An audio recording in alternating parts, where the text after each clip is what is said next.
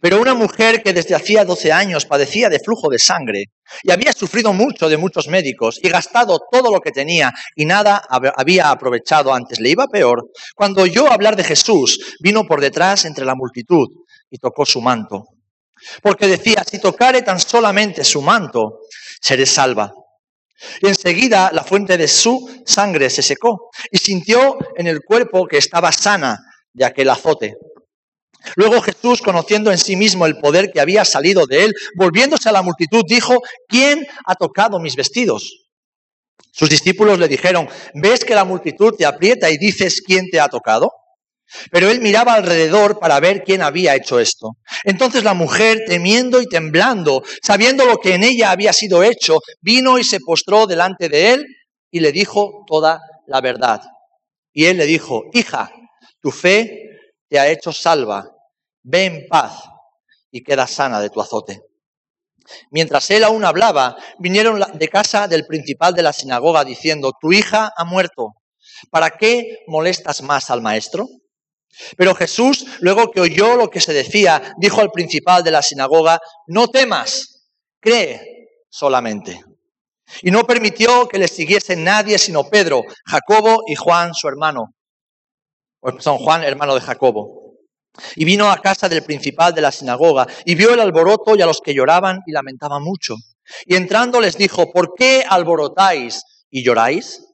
La niña no está muerta, sino duerme. Y se burlaban de él. Mas él, echando fuera a todos, tomó el padre y a la madre de la niña y los que estaban con él y entró donde estaba la niña. Y tomando la mano de la niña le dijo, Talita cumi, que traducido es, niña, a ti te digo, levántate. Y luego la niña se levantó y andaba, pues tenía doce años, y se espantaron grandemente.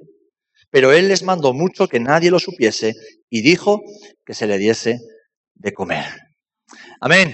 Que el Señor bendiga su palabra. Señor, cuando leemos tu palabra nos asombramos ante la hermosura, la pureza, Señor, la santidad que de ella emana. Pero también nos asombramos porque ese poder infinito, ilimitado que había en ti, Señor, era capaz de dar vida a aquello que estaba muerto, Señor. En esta mañana nos acercamos a ti y tal vez hay algún hermano o hermana en este lugar, alguien que nos visita, que sienta como si algo en su interior hace ya mucho tiempo murió o está dormido. Señor, apelamos al poder de tu palabra para traer vida allá donde sea necesario. Vivifícanos, Señor, en el nombre de Jesús. Amén y amén. Amén. Qué hermosa historia, o dos historias dentro de una historia. Esto nos recuerda que la salvación que el Señor nos ha dado, el perdón de los pecados y todas las bendiciones que Dios nos provee por medio de Jesús, además vienen acompañados de promesas y de propósitos. Y estoy seguro que algunas de esas promesas y de propósitos ya los has visto cumplidos en tu vida o los estás viendo cumplidos en este momento. Pero también sé que algunos otros están por llegar. ¿eh? Ahora siento en mi corazón que hay en este lugar personas que se sienten frustradas, tristes y abatidas porque ven que algunas cosas todavía no llegan. Por diferentes circunstancias Pareciera que esos planes, esos propósitos, esas promesas que Dios hizo hace tiempo, esos proyectos de Dios, estuvieran muertos o apagados, perdidos para siempre. Tal vez haya alguno aquí en este lugar que dice, es que no hay esperanza. Y además, como pasaba en esta historia con Jairo, hay voces que te dicen, ya no hay esperanza, no molestes más al maestro. Bueno, si tú eres una de esas personas, déjame decirte que tengo una buena noticia para ti. Y la buena noticia es que Jesús está en la casa. Es que Jesús está aquí con nosotros hoy. No lo podemos ver con nuestros ojos, no importa, no cambia la realidad. No lo podemos tocar con nuestras manos, no importa, no cambia ni altera su presencia y la realidad de su presencia en este lugar, porque la Biblia nos promete que donde dos o tres se reúnen en el nombre de Jesús, Jesús está en medio de ellos. Y si tenemos un corazón abierto, oímos la voz de Jesús hablándonos en esta mañana, no creas, perdón, no temas, no temas, cree solamente. No temas, cree solamente. Cambia el temor que hay en tu corazón, el desánimo que hay en tu alma, por la fe y por la esperanza. Amén. Lo primero que quiero dejarte en la pantalla es esto. Adelante, Dani. Cambia, cambia la desesperación, cambia la desesperanza, cambia el desánimo por la fe. ¿Por qué? Porque Jesús está en la casa. Fijaros que hemos leído una historia con dos personajes, o varios personajes, pero dos. Una, mujer y un hombre. Jairo, el principal de la sinagoga, los hermanos que han viajado conmigo a Israel en años anteriores han, han, estado, han podido visitar la sinagoga de Capernaum, donde Jesús enseñó, y la ciudad de Capernaum, donde Jesús hizo estos milagros. Y Jairo era principal de esa sinagoga. Jairo tenía una hija de 12 años y esa hija estaba muy malita. Pero antes de que la hija de Jairo entre en escena, vemos a una mujer que parece ser que era de Capernaum, que había sufrido durante mucho tiempo. Es más, la Biblia nos dice que había sufrido durante 12 años de una enfermedad. Los mismos años que esa niña tenía, esa niña a punto de morir tenía, eran los años que esa mujer había sufrido una enfermedad de flujo de sangre. Es decir, era esa mujer había estado con el período, con la regla, durante 12 años seguidos, sin parar. Era una mujer, por lo tanto, físicamente agotada. De esto las, las hermanas lo entienden, ¿verdad? Físicamente agotada. Económicamente arruinada porque dice que había gastado todo en muchos médicos y que no le había servido de nada. Emocionalmente destrozada porque, ¿sabéis? Esta enfermedad tenía una peculiaridad.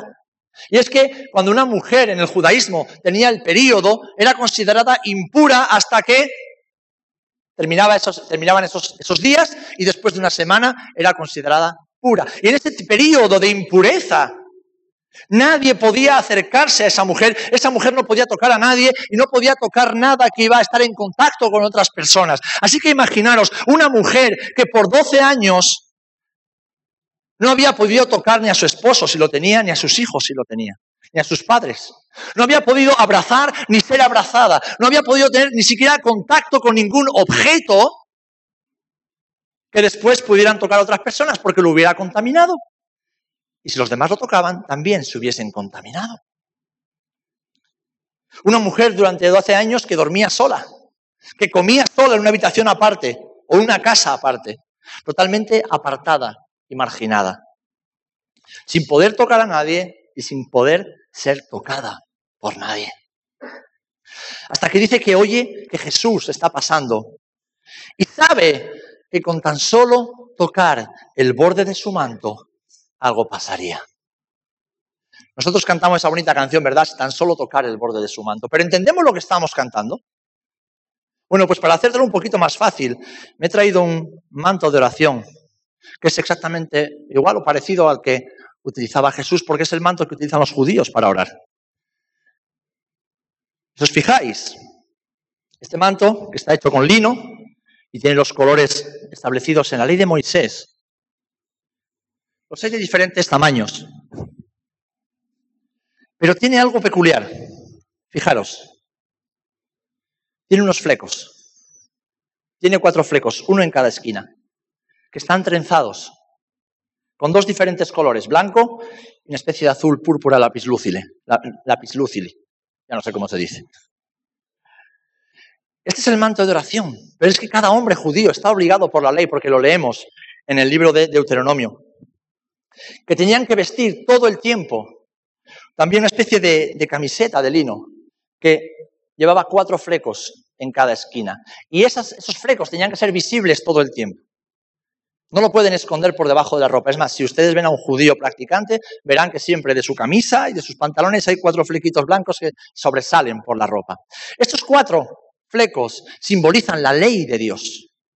Y les recuerda a todo hombre judío, todo hijo de Israel, que está sujeto a la ley de Dios. Pero además, estos cuatro flecos nos recuerdan los 613 mandamientos que Dios le dio a Moisés en el monte Sinaí. Estos 613 mandamientos que se resumen en uno solo. Ama a Dios y ama a tu prójimo como a ti mismo. Pero además estos flecos nos recuerdan todas las promesas y beneficios de la salvación de Dios. Así que esta mujer enferma por 12 años, cuando se acerca a Jesús, no está agarrando la esquina, la, esquina de un trapo, no, está aferrándose al poder y a las promesas de la ley de Dios. Está creyendo que ese que pasa, que hace milagros, es Dios mismo en la tierra y que a través de él, porque está cumpliendo la palabra que los profetas y la Torá dijeron acerca de él, es aquel que es la respuesta para su vida.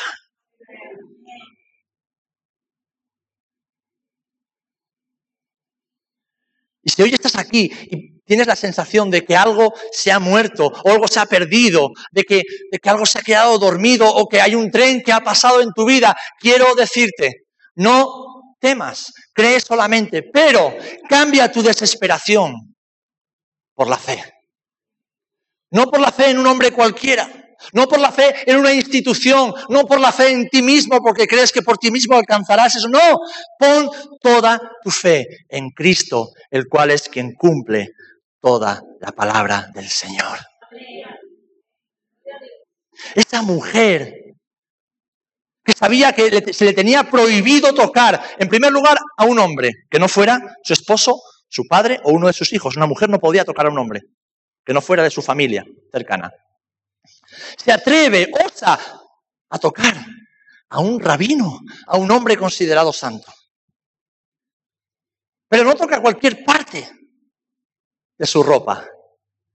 Está poniendo sus ojos en el Dios de los cielos y en la palabra revelada al pueblo de Israel. Ahora tiene mucho más sentido cuando cantamos si tan solo tocar el borde de su manto, ¿verdad? Cuando tocamos el borde del manto de Jesús, estamos tocando el corazón del Padre que ha sido revelado a través de su palabra.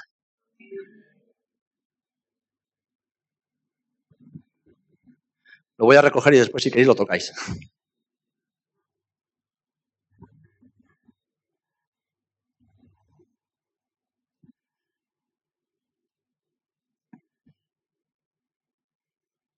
Con esa enfermedad de la que Jesús sanó a la mujer. Esa mujer no había perdido solamente la salud. Con esa enfermedad, esa mujer había perdido incluso todo sentido de propósito en la vida porque estaba bloqueada, estaba paralizada. Si, había sido madre en el pasado, esa mujer no podría volver a ser madre. Si aún no estaba casada, estaba soltera, esa mujer no se podría casar. Es más, esta mujer ni siquiera podría tener ningún trabajo porque no podría estar en contacto con otras personas o cosas que otros iban a consumir o iban a utilizar. Esa mujer tenía su vida troncada por la enfermedad. Todo proyecto y esperanza de futuro se habían frustrado y se diluían con el flujo de sangre que salía de su cuerpo todos los días. Pero esa mujer fue valiente. Y esa mujer creyó. Esa mujer creyó. Esa mujer supo reconocer a Jesús y supo reconocer lo que Jesús representaba para ella. Y creyó que Jesús era la única respuesta válida para su necesidad. Creyó que Jesús era quien podría resucitar su esperanza y darle una nueva oportunidad. Amén. Ella conocía la ley de Dios y por eso extendió la mano hacia el borde del manto, porque quiso alcanzar sus promesas, que tenemos solamente un par de ellas, voy a leer en el Salmo 103 y Salmo 147. El 103 dice, versículo 3, Él es quien perdona todas tus iniquidades, el que sana todas tus dolencias.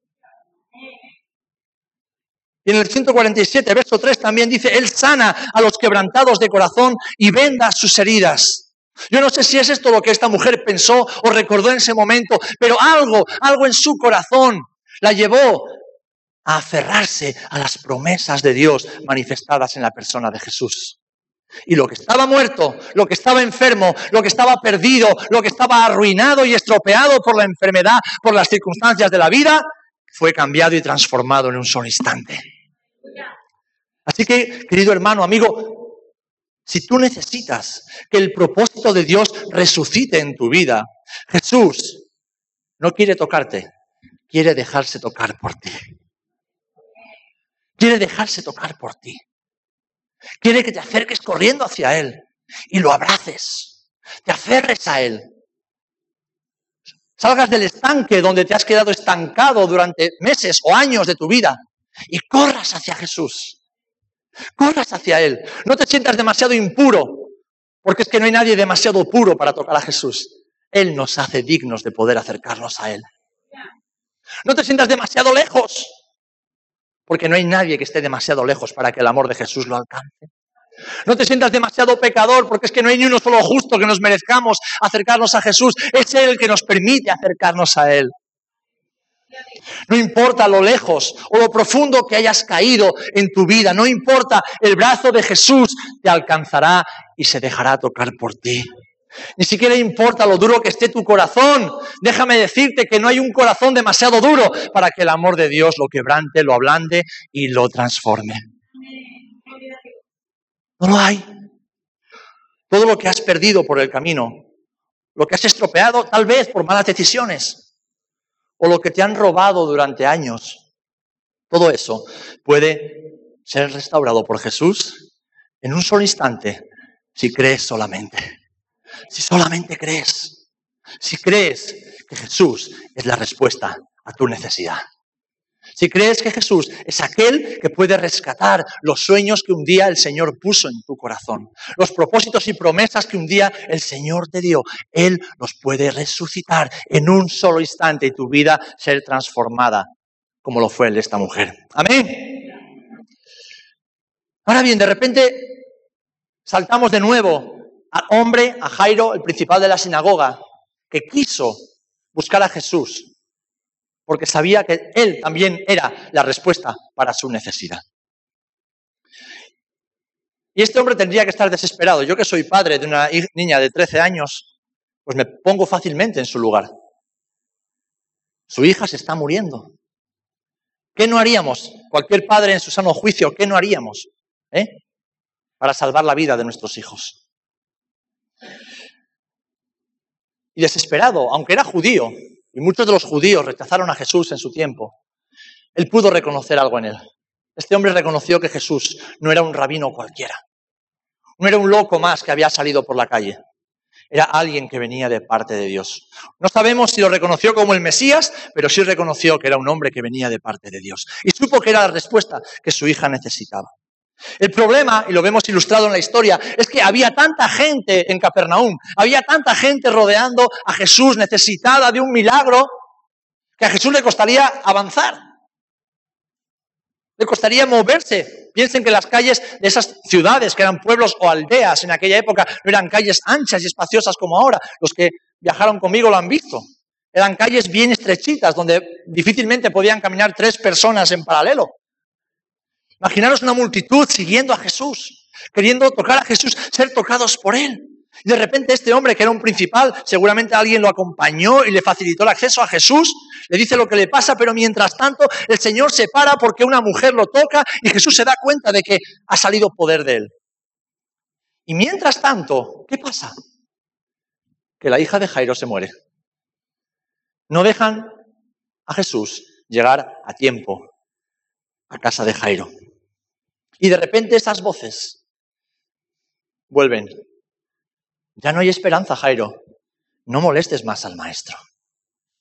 ¿Sabéis? Esas voces son las mismas que a ti y a mí en ocasiones nos bombardean y nos dicen, no insistas. Ya lo has intentado muchas veces. ¿Para qué tanto esfuerzo? ¿Para qué? No molestes más al maestro. Ya está, ya no hay solución. Has fracasado tantas veces que ¿para qué vas a volver a molestar al maestro? Lo has estropeado tantas veces que ¿para qué? ¿Tú crees que Jesús te va a hacer caso? Le has dado la espalda a Jesús y al propósito de Dios tantas veces en tu vida que ya está, no hay esperanza. ¿No ves cómo está tu corazón de endurecido? ¿No ves las manchas del pecado que rodean tu cuerpo? ¿No ves lo profundo que estás en ese hoyo? ¿No ves todo el daño que te han hecho? Te han estropeado, te han arruinado la vida, ya no hay esperanza. Y aún así tú insistes. Pero alguna vez no te ha pasado, creo que sí, ¿eh? A mí me ha pasado. ¿Que has tenido la sensación de que Jesús llegó demasiado tarde? ¿De estar pidiendo y clamando y tener la sensación de que Dios ha llegado tarde? ¿De que no ha llegado a tiempo a tu necesidad porque estaba ocupado con las necesidades de otros? Yo sí lo he pensado más de una vez, para mi vergüenza lo digo. Yo sí lo he pensado. Si tienes estas voces rondándote la mente, yo te invito, te exhorto en el nombre de Jesús, a que no les hagas caso y a que sigas insistiendo y molestando al Maestro. Sigue insistiendo y molestando al Maestro, porque a Él nunca le molesta ninguno de sus hijos. Pero hazlo recordando esto, mi amado hermano y hermana, querido amigo. Dios nunca llega tarde. Esta es una verdad que trae paz a nuestro corazón. El Señor nunca llega tarde. ¿Saben por qué? Porque Dios no se mueve en el tiempo. Él es eterno. Él está en todas partes. Él está en nuestro pasado, nuestro presente y nuestro futuro. Él lo ve todo, Él lo conoce todo. Fijaros lo que nos dice Hebreos y vamos a hablar de una palabra que puede traer mucha respuesta y paz a tu corazón.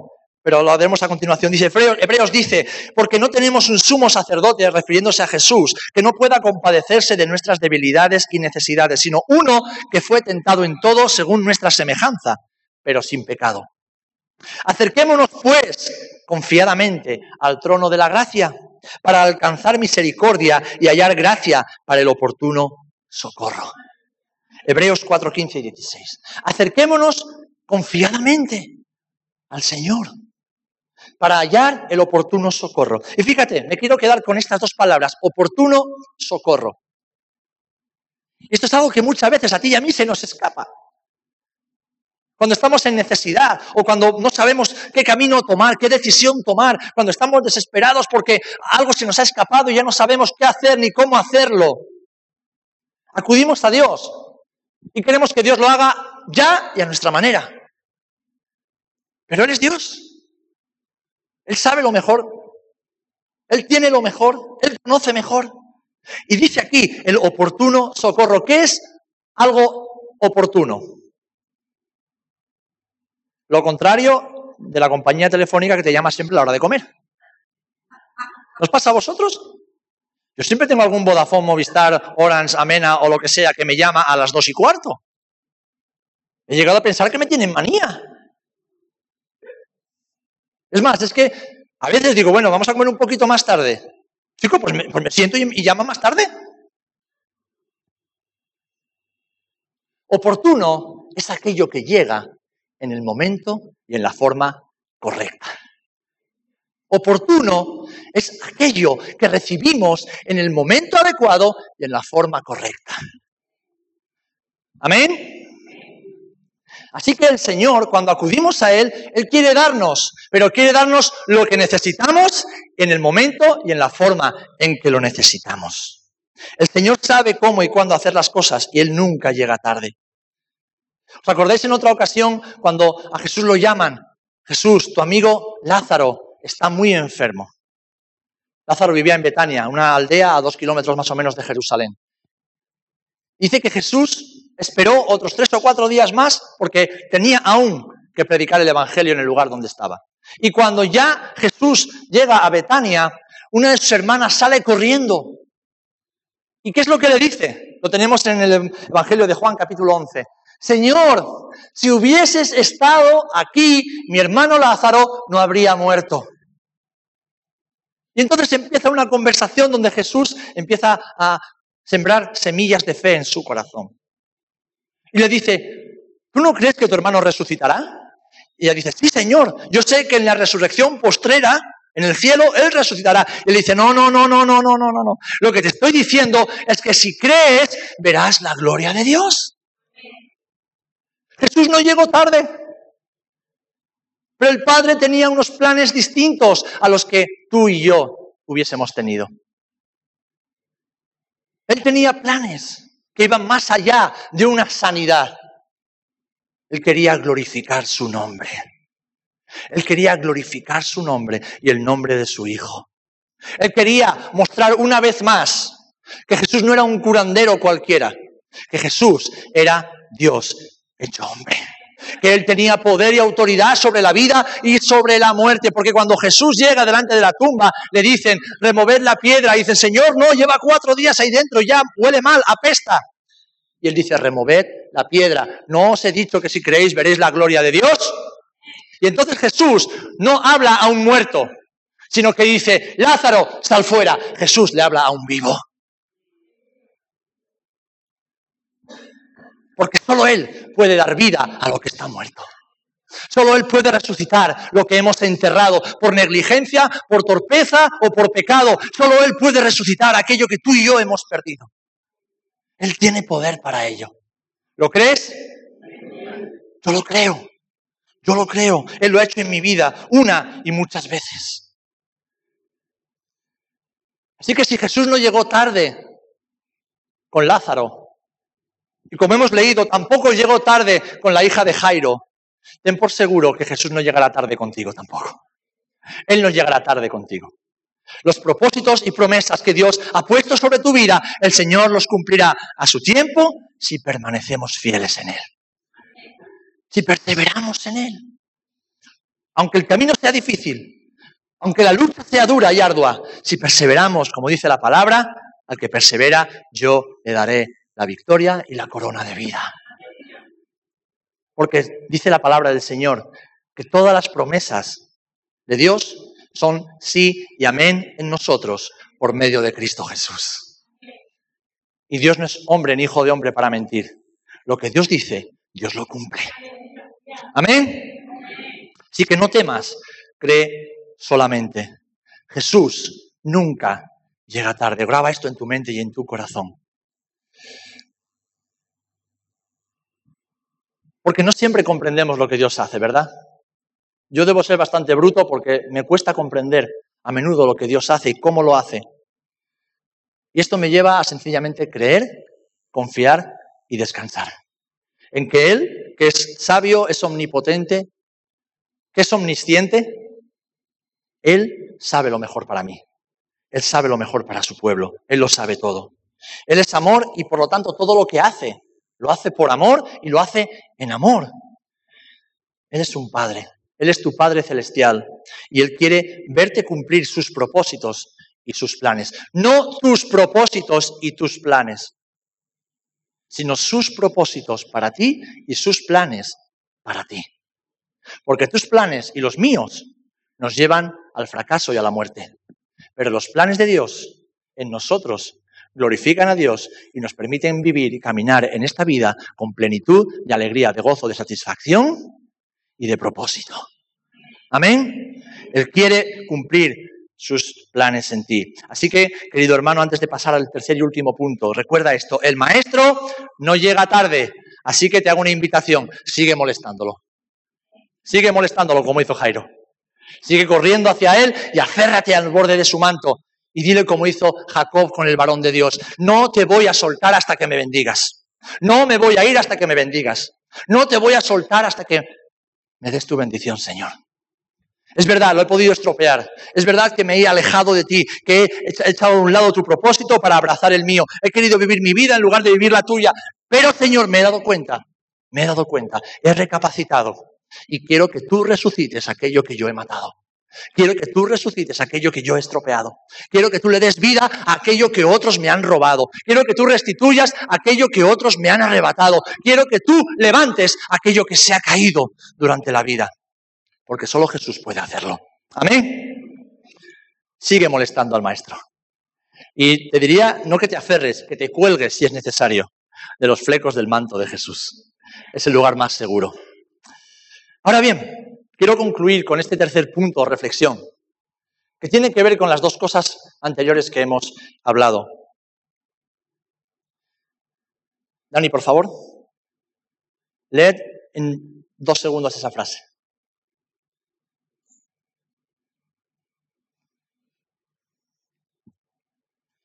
El proceso es necesario para el propósito.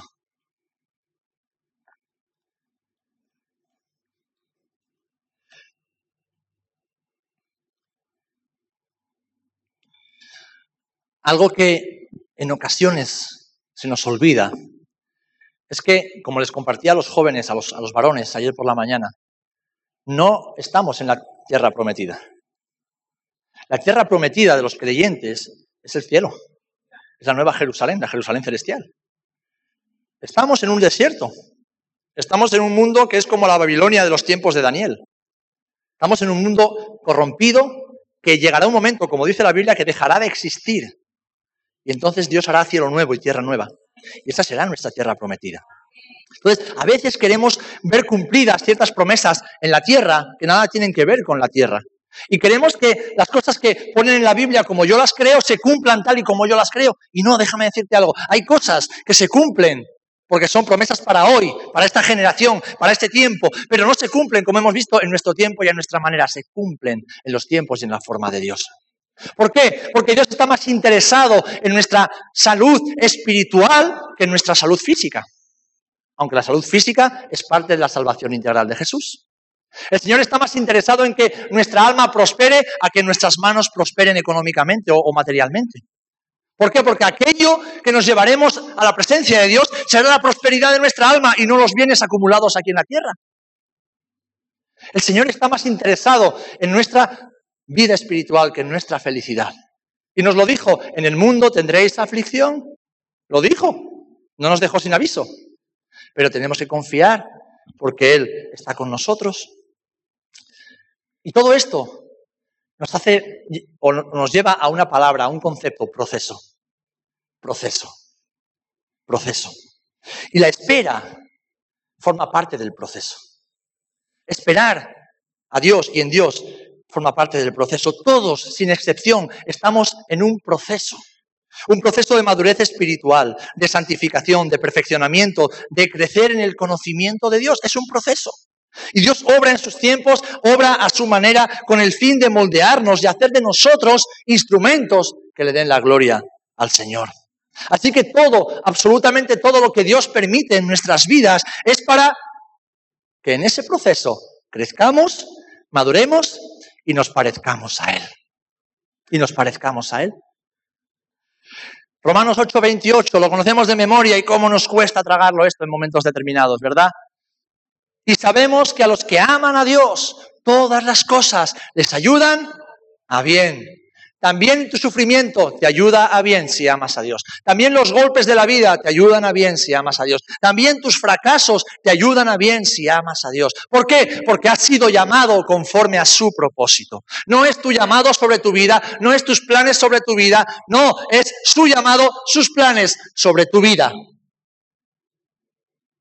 Amén sus planes. Yo sé que aquí estoy tocando el ego y estoy tocando lo que más nos duele, ¿eh? El yo, yo, yo, yo, yo. ¿Cuál era tu juguete favorito cuando eras pequeño? El yo, yo. Porque para todo lo que preguntabas, yo, yo. Y cuando se había roto algo, yo no he sido.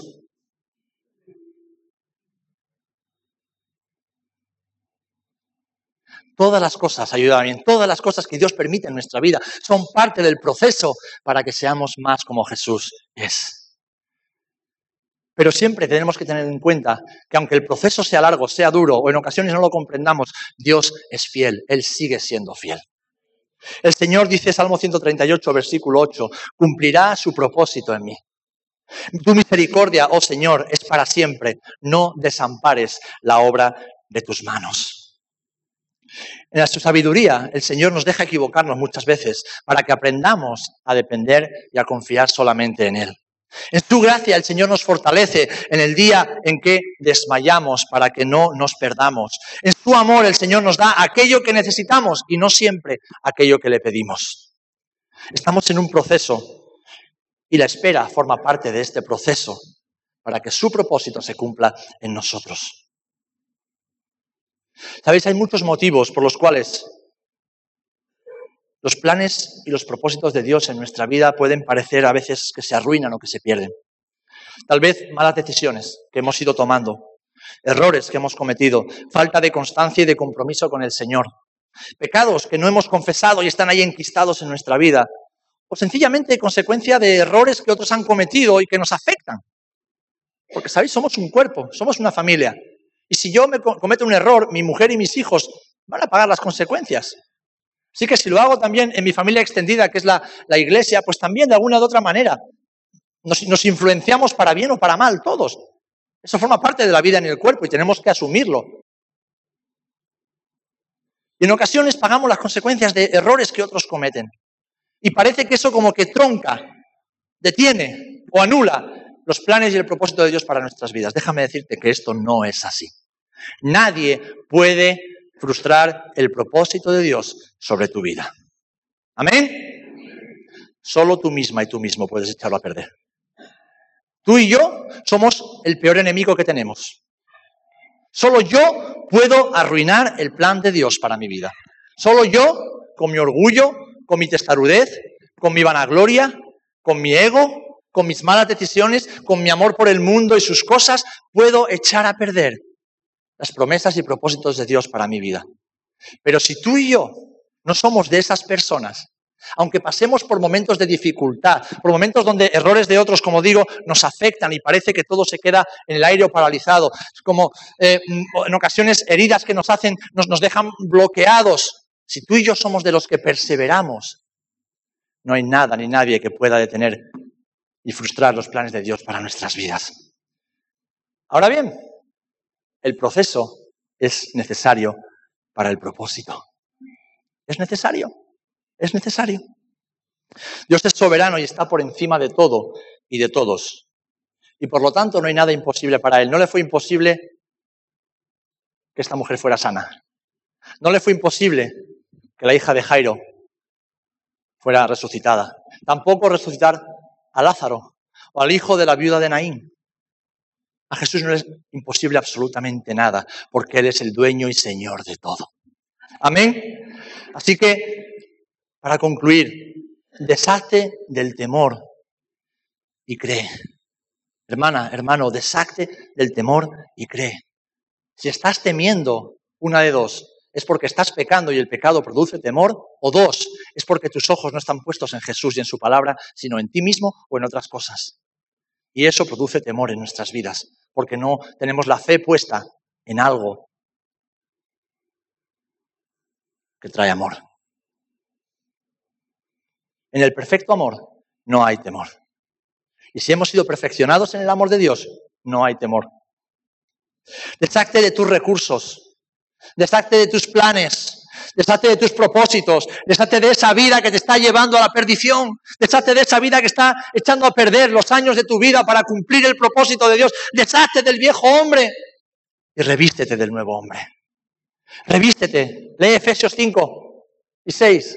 Revístete de ese hombre, de esa armadura espiritual que Dios nos ha dado para caminar con Cristo. Y aquellos que caminan con la armadura de Dios, aun en medio de la batalla, vencen y cumplen la voluntad del Padre. Hermano, hermana, deshazte, deshazte de tus propios planes, de tus sueños y abraza los sueños y los planes de Dios para tu vida y cree porque los planes de Dios son mejores que los nuestros. Los planes del Señor son mejores que los nuestros. Permite a Jesús hablar a lo que parece que está muerto. Permite a Jesús darle vida a lo más íntimo y profundo de tu corazón. Permíteselo. Permite que la verdad de Jesús vivifique tu vida. Y una vez que Jesús lo haya hecho, por favor, haz esto. Alimenta ese propósito con el amor y con la verdad de Dios cada día. Aliméntalo. Y la única forma de hacerlo es vivir aferrado a Jesús y a su palabra. A Jesús y a su palabra. Su palabra es la verdad. Y Jesús nos promete que cuando conozcamos la verdad, esa verdad echará fuera todas las mentiras. Y viviremos en victoria. Viviremos en justicia. Viviremos inmóviles también en el cielo. No pasa nada, Rosita. Un fallo lo tiene cualquiera. A mí me pasa lo que pasa que lo disimulo bien. Aferrados a su palabra. Aferrados a su verdad.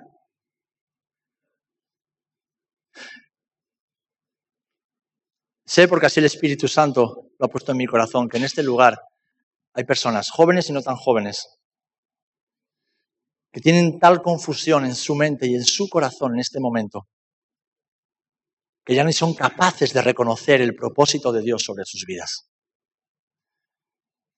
Pues quiero decirte esto, Jesús está en la casa. Jesús está en la ciudad. Él está pasando. Y no hace falta que Él te vea a ti. Con que tú lo veas, corras hacia Él y te aferres del borde de su manto. Si crees, será más que suficiente. Será más que suficiente para que el Señor resucite aquello que sea o que parece muerto, aquello que parece roto, aquello que parece arruinado. El Señor le da vida con una sola palabra, si solamente crees. Amén. Os invito solamente a, que podáis cerrar vuestros ojos un momento, nada más.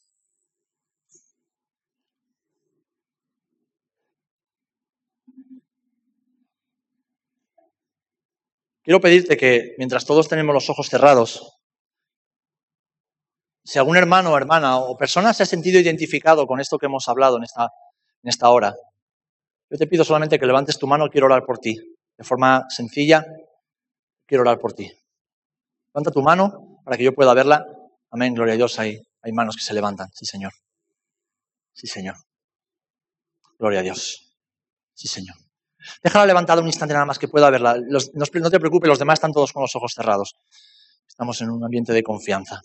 Aleluya. Sí, Señor. Padre, en el nombre de Jesús, te doy muchísimas gracias. En primer lugar, gracias porque tú estás en la casa. Tú estás en la ciudad y estás pasando en medio nuestro. Como ves, muchos de nosotros estamos necesitados de ti, Señor. Algo ha pasado en nuestra vida que, que nos hace sentir que ese propósito y ese plan se ha frustrado. Tal vez alguna decisión hemos tomado y, y nos ha llevado por un camino errado. Y ahora no sabemos cómo volver. Señor, te doy gracias por todos los que en esta mañana, con valentía pero humildad, levantan su mano, Señor. Yo levanto mi mano también. Necesito de ti, Señor. Necesito que tú levantes aquello que se ha caído en mi vida. Necesito que tú resucites aquello, Padre, que se ha quedado dormido, Señor. Necesito, Señor, que, que restaures aquello que se ha roto.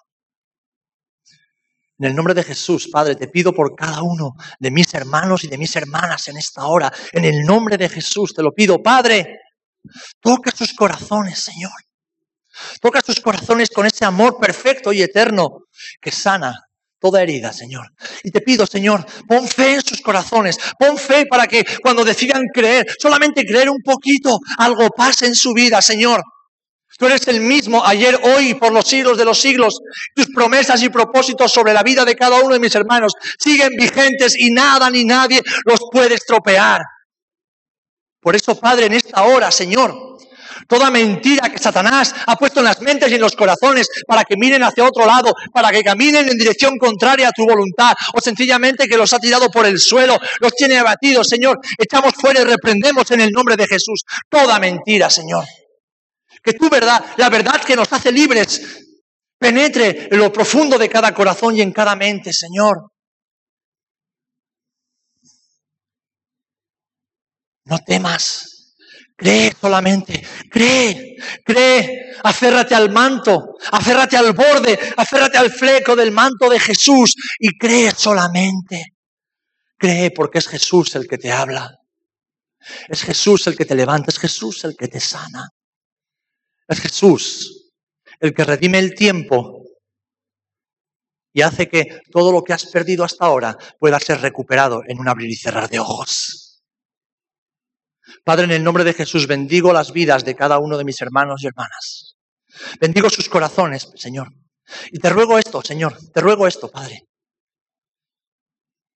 Que en esta semana, mientras como iglesia oramos y ayunamos buscando tu rostro, porque te necesitamos.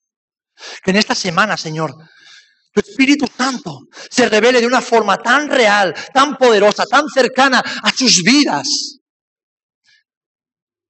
Que sean transformados que sean renovados, Señor, que puedan verte tal y como eres cara a cara, Señor. Padre, en el nombre de Jesús, bendigo sus vidas. para que en este tiempo crean, vuelvan a creer que tus planes para ellos no se han cancelado, siguen vigentes y tú llevarás a cumplimiento toda promesa que nos has dado si solamente creemos. Te lo pedimos, Señor, te lo pido en el nombre de Jesucristo de Nazaret, nuestro Señor y nuestro Salvador, aquel que en esta hora resucita lo que está muerto, levanta lo que está caído y restaura lo que se ha roto. En el nombre de Jesús. En el nombre de Jesús. Amén. Amén. Amén.